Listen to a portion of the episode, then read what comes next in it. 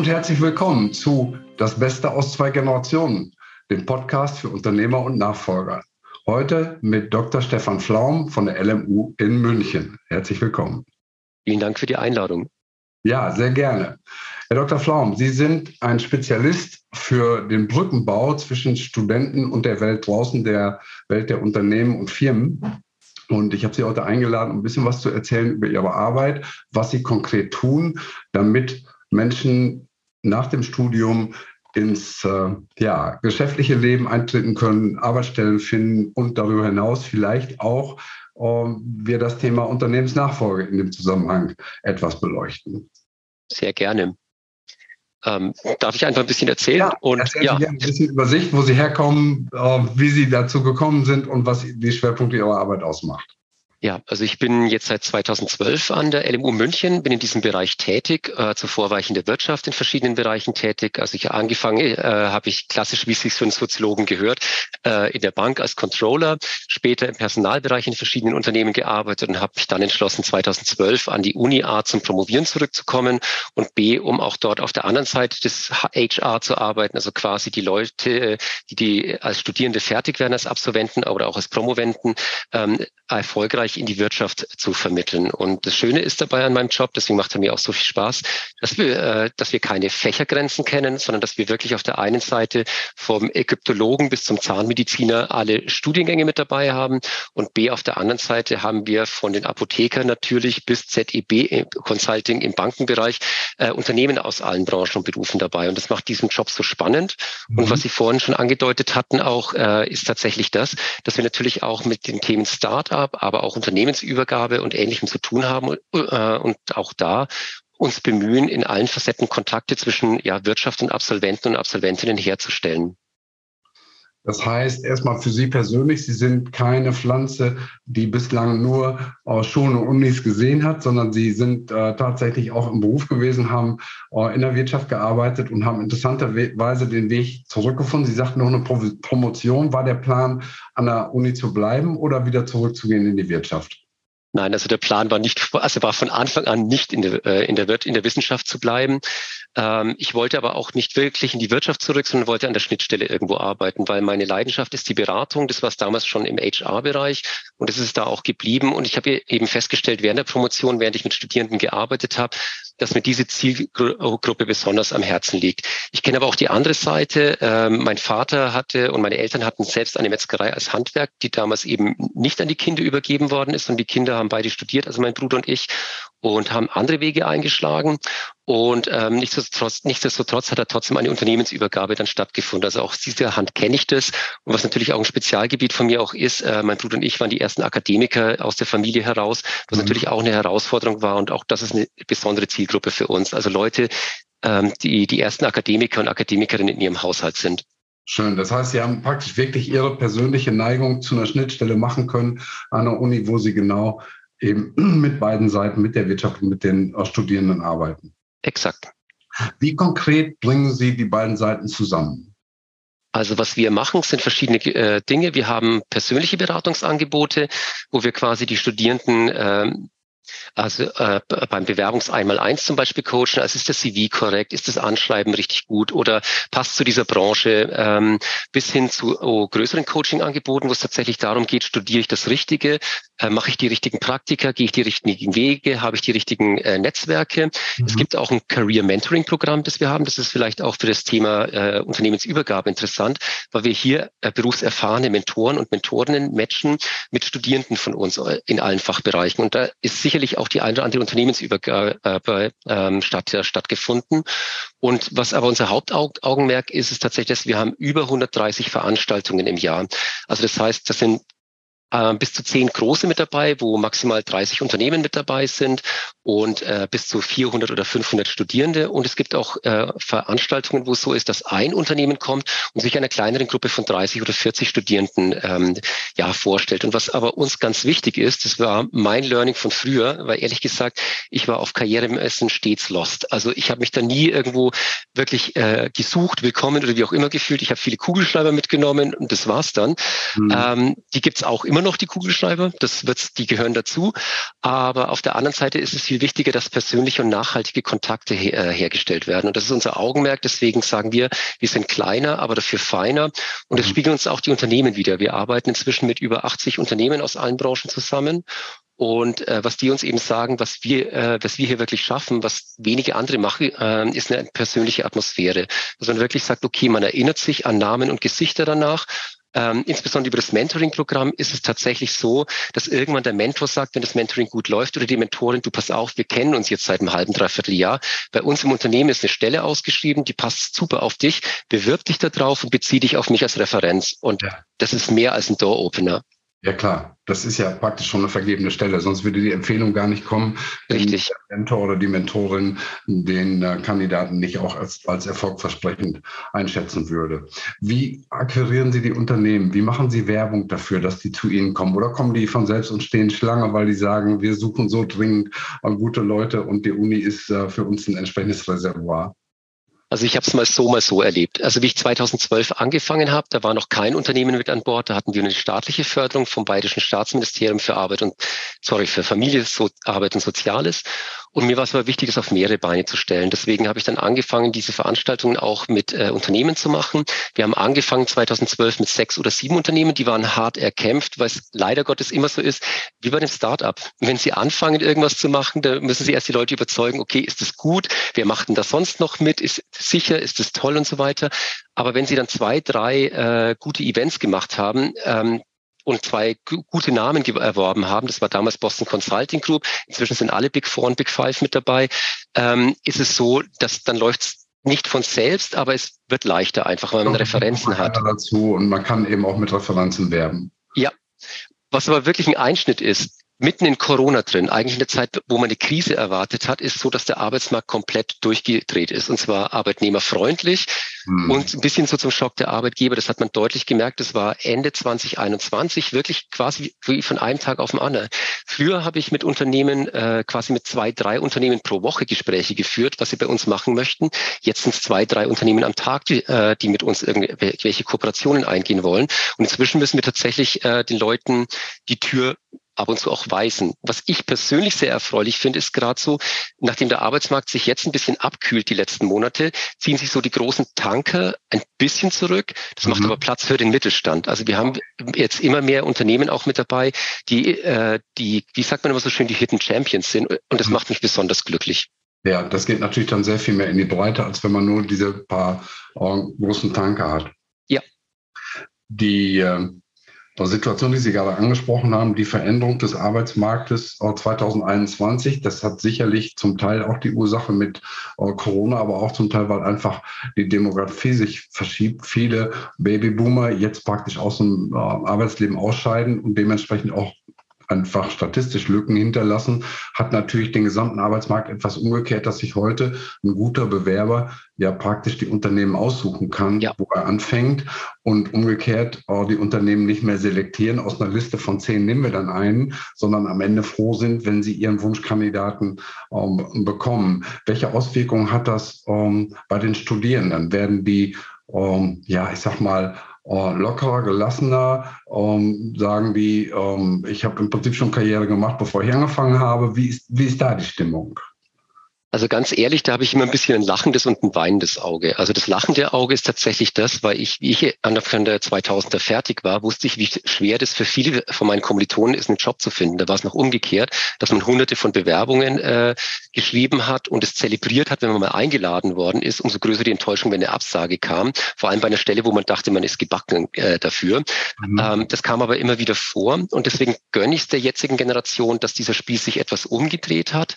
Ähm, das macht es natürlich auch ähm, einfacher für die Leute in ihrer persönlichen Entwicklung, tatsächlich nicht einen Job aus der Not heraus anzunehmen, ähm, sondern etwas, was einen mit Leidenschaft erfüllt. Und ich glaube, das ist letzten Endes dann auch für den Arbeitgeber oder die Arbeitgeberin positiv. Aber was wir natürlich schon merken auch, ist dass die Qual der Wahl und alles ist da in Überfluss und so weiter. Das verführt natürlich dazu, ähm, dass Dinge wie Verbindlichkeit, ähm, ich, äh, dann äh, Termintreue, ähm, dann auch ich, stehe zu meinen Aussagen und ähnliches, also all das, was eigentlich unter dem Thema Verbindlichkeit läuft, dass das etwas gelitten hat. Also wenn ich es mal ganz äh, an Zahlen festmache, womit wir kämpfen, ist das, wir haben teilweise Veranstaltungen, wo eine No-Show-Quote von 40 oder 50 Prozent ist. Mhm. Gut, damit rechne ich jetzt auch immer, wenn ich Essen und Getränke bestelle und ähnliches, das ist kalkulierbar.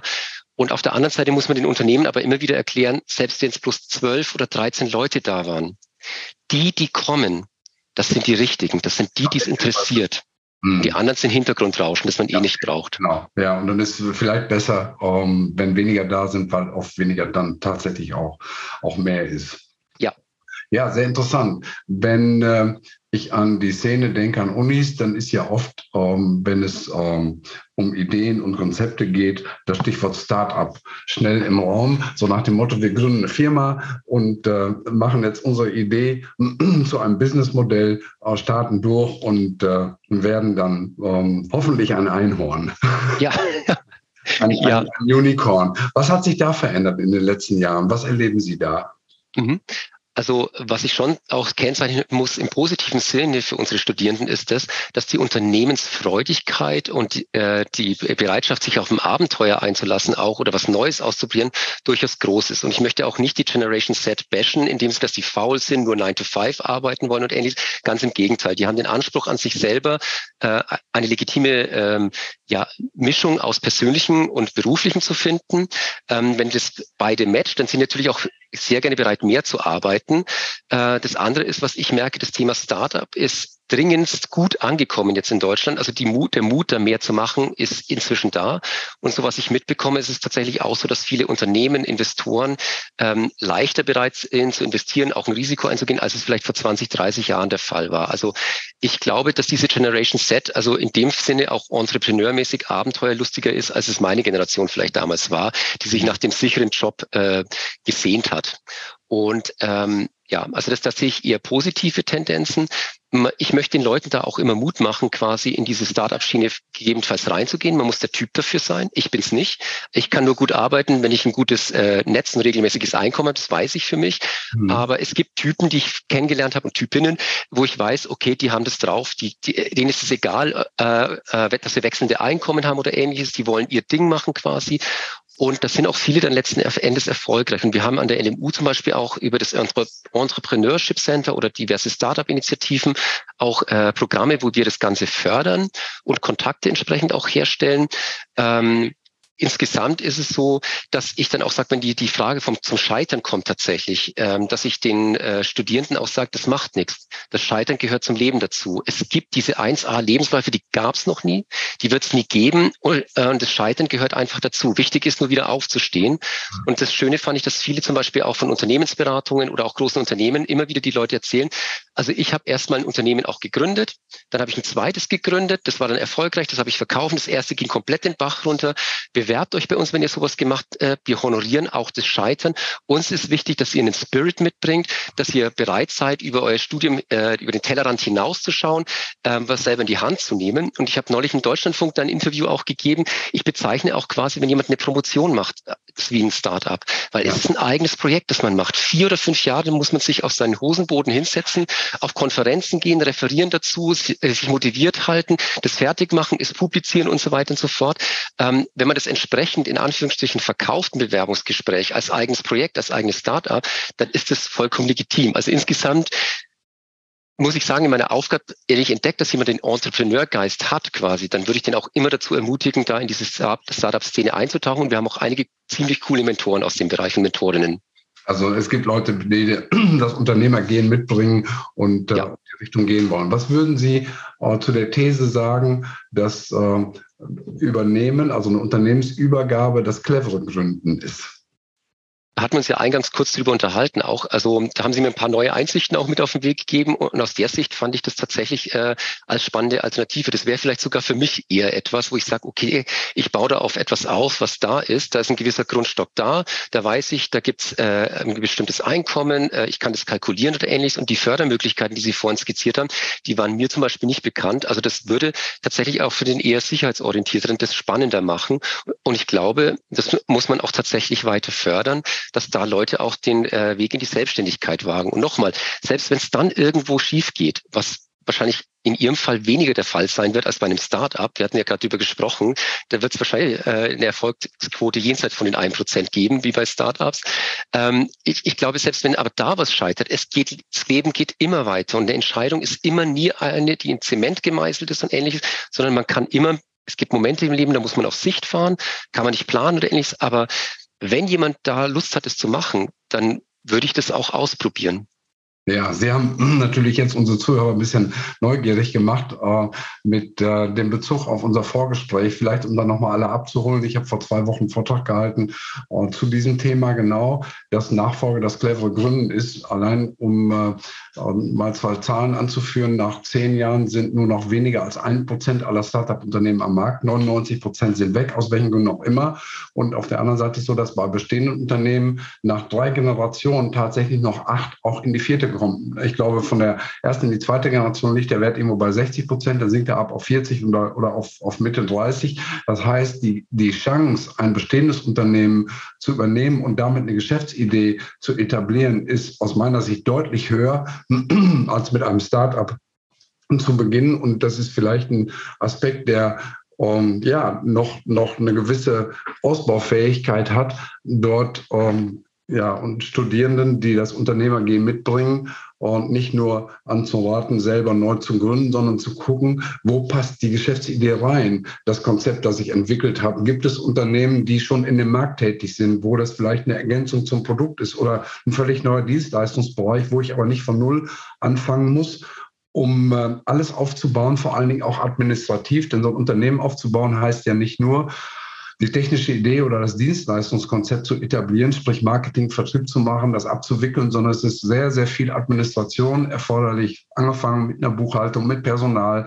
mit äh, der Einhaltung von allen möglichen äh, Regeln und Vorschriften, denen jedes Unternehmen unterliegt und ähm, auch die Frage, mit wem gründe ich, ähm, aus, welchen, aus welchen Motivationen rausgehen die Leute in ein Startup, ist etwas, das man sich sehr genau ansehen muss. Denn mit den falschen Leuten zu gründen, heißt auch und dann enormes Risiko aufzunehmen. Das vielleicht ähm, nochmal als Hintergrund und Ihre Frage auch wiederholt.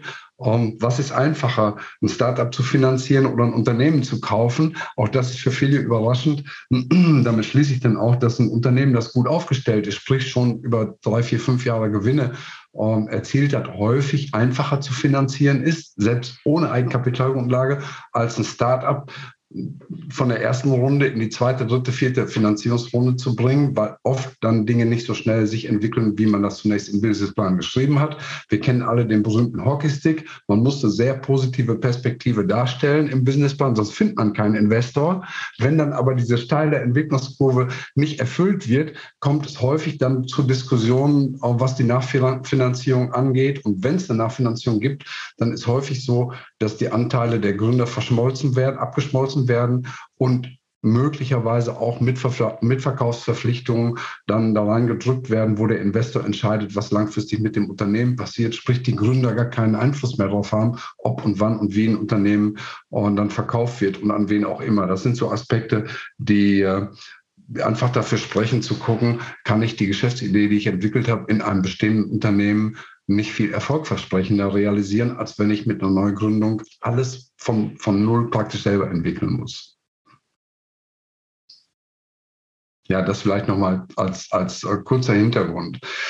Ja, mit Blick auf die Uhr, ähm, was ist Ihr Rat oder welche Tipps würden Sie Menschen mitgeben, die diesen Podcast lauschen, sowohl Unternehmern als auch Menschen an der Uni, als auch Studierenden, als auch jungen Nachfolgerinnen und Nachfolgern, die äh, sich für diesen Komplex interessieren. Brücke zwischen Uni und äh, Wirtschaftsleben. Also das Allerwichtigste ist bei der, sowohl bei der Studienwahl als auch bei der Wahl der Praktika und der Wahl des Berufseinstiegs am Ende immer nicht nur auf den Kopf hören, auf das Geld und auf die Sicherheit oder ähnliches oder auf die, das Abenteuer, sondern auch auf das Herz hören und den Bauch. Das ist ganz wichtig. Das habe ich gelernt. Äh, ich habe mich zweimal in meinem Leben gegen den Bauch entschieden. Das war jedes Mal eine Bauchlandung. Also bitte auch immer auf den Bauch hören und ganz wichtig, auf die eigenen Wünsche hören. Nicht auf die, die andere einen haben, nicht die Erwartungen, äh, die Dritte an einstellen, sondern die eigenen Erwartungen an sich selbst sind die wichtigsten und die, führen ganz egal äh, äh, äh, über den Weg der Gründung oder als Arbeitnehmer oder als Startup oder über, Übernehmer eines Unternehmens ähm, auf den eigenen Willen hören, auf den eigenen Kopf, auf das eigene Herz. Ähm, das ist für mich immer der Weg zum Erfolg. Ja, ich bin sehr dankbar dafür. Das zieht sich wie ein roter Faden durch diese Podcast-Serie. Ich habe das Thema mit der Manuela Edler auch immer wieder und ich kann das bestätigen. Wenn mein Kopf in der Vergangenheit schlauer gewesen ist als mein Bauch, waren es meistens nicht so gute Entscheidungen. Und äh, Exakt. Ein, ein, es ist wirklich ein Phänomen. Um, jeder weiß das zwar und trotzdem ist es oft in Praxis sehr schwer einzuhalten oder umzusetzen, tatsächlich dem Bauch auch am Ende die entscheidende Stimme zu geben und äh, darauf zu vertrauen, dass das Universum liefert. Und ich habe keinen besseren Begriff dafür, dass am Ende das funktionieren wird, was man sich vorstellt. Und ich kann auch das bestätigen, was Sie vorher gesagt haben. Selbst wenn es nicht klappt, es gibt wenige Entscheidungen, die endgültig ähm, zu einer Katastrophe führen. Für mich ist das einzige Beispiel, ein Fehler, den man nicht korrigieren kann, ist der Suizid. Da gibt es dann kein Zurück mehr. Aber alles andere lässt sich in der Regel korrigieren, auch wenn es Geld kostet, wenn es Schmerzen kostet, wenn es unangenehm ist. Ähm, probieren und machen ist immer noch der entscheidende Punkt, um am Ende erfolgreich zu sein und dabei den Bauch nicht ganz außen vor zu lassen. Sicherlich ein guter Tipp. Genau. Herr Dr. Schaum, ich sage ganz herzlichen Dank für dieses interessante Gespräch, wünsche Ihnen weiter viel Erfolg persönlich, aber auch natürlich Ihrer Mission, Ihrer Arbeit bei dem Brückenbau äh, zwischen der LMU und äh, den Unternehmen draußen für alle Zuhörerinnen und Zuhörer. Ich sage auch herzlichen Dank äh, fürs Lauschen. Ich hoffe, der eine oder andere Impuls ist wertvoll und äh, führt dazu, dass äh, ja eine kleine Aktivität dabei rauskommt, die sonst vielleicht nicht entstanden wäre. Und ich freue mich auf ein Wiedersehen in der kommenden Woche. Dankeschön. Tschüss, Herr Dr. Flau. Vielen Dank.